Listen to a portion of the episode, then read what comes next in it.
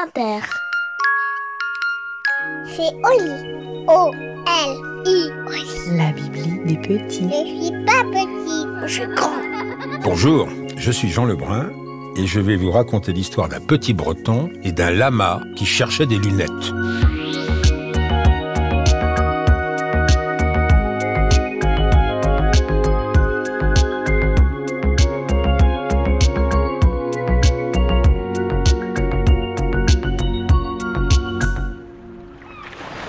C'était un après-midi et ma mère m'avait envoyé me faire couper les cheveux. Il faut dire que je les ai plutôt touffus.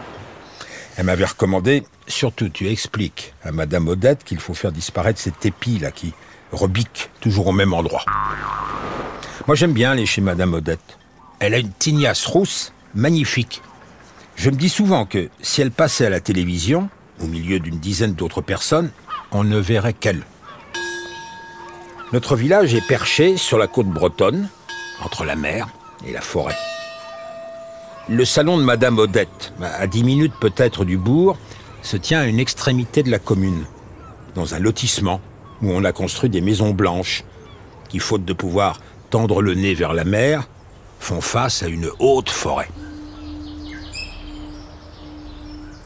Quelle n'a pas été ma surprise quand, en arrivant en vue du salon de Madame Odette, j'ai vu un camion de la télévision. Et devant la vitrine, un attroupement. Madame Odette était sans dessus-dessous.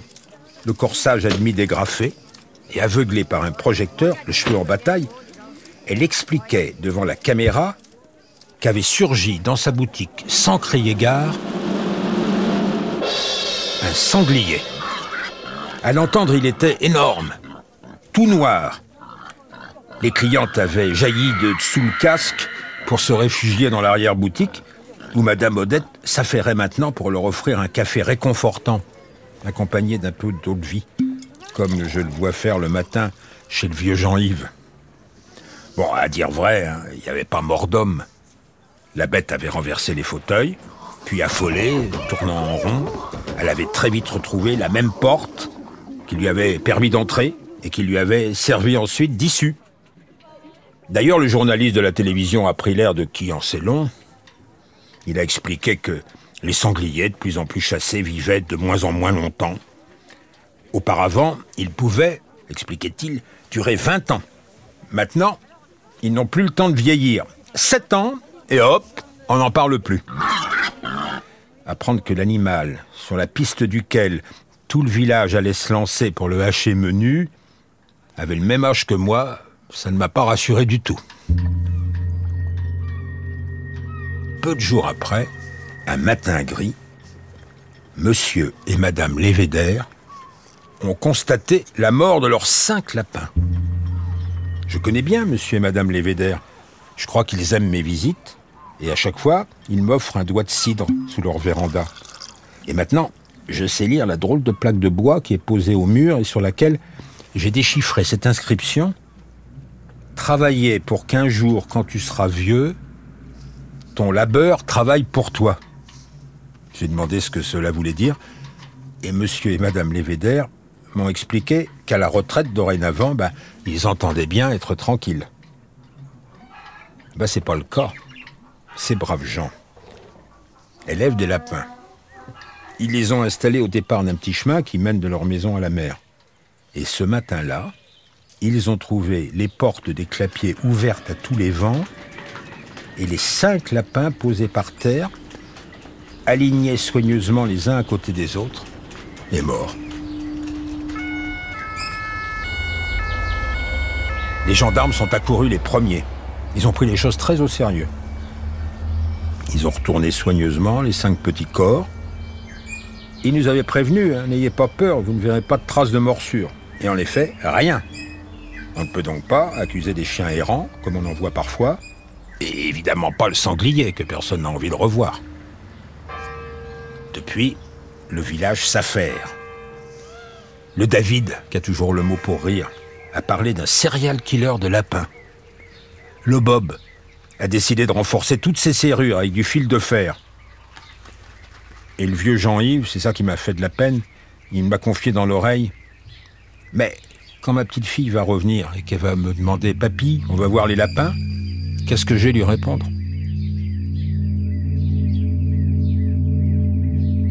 En ces temps agités, on a donc vu un sanglier foncer tête baissée dans le salon de Madame Odette et des lapins ne plus être en sécurité dans les dépendances de la maison de Monsieur et Madame Lévéder. Mais le plus étonnant reste à venir. Cette fois, vous n'allez pas me croire. Vous avez déjà compris que mon village devient grand.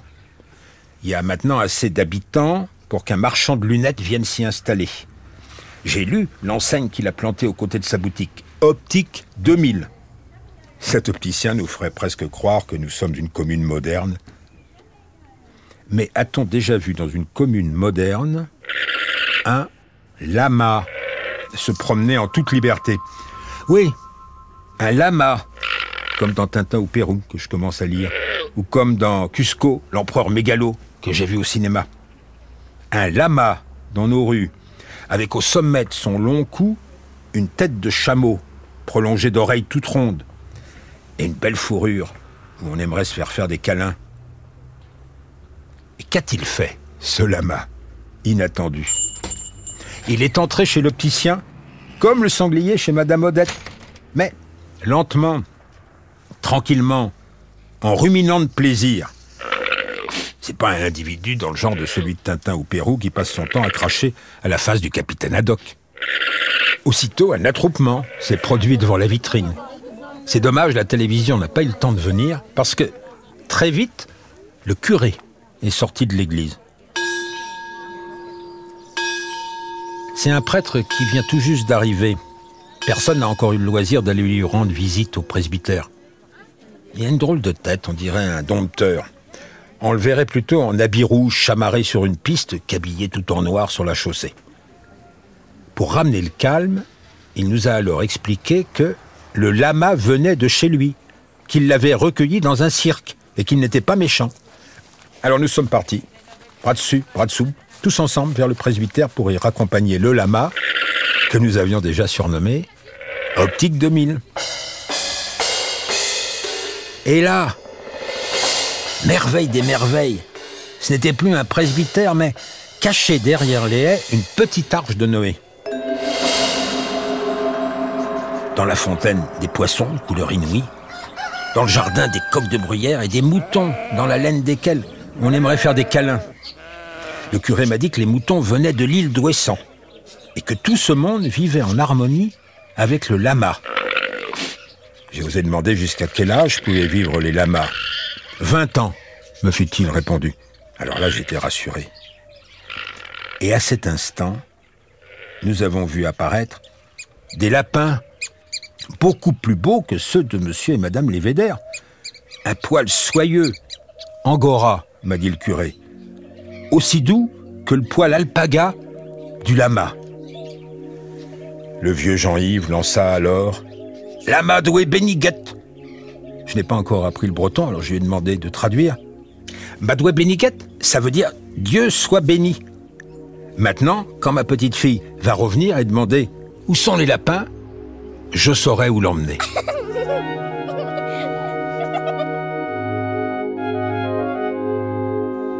Et voilà, l'histoire est finie. Maintenant, au lit.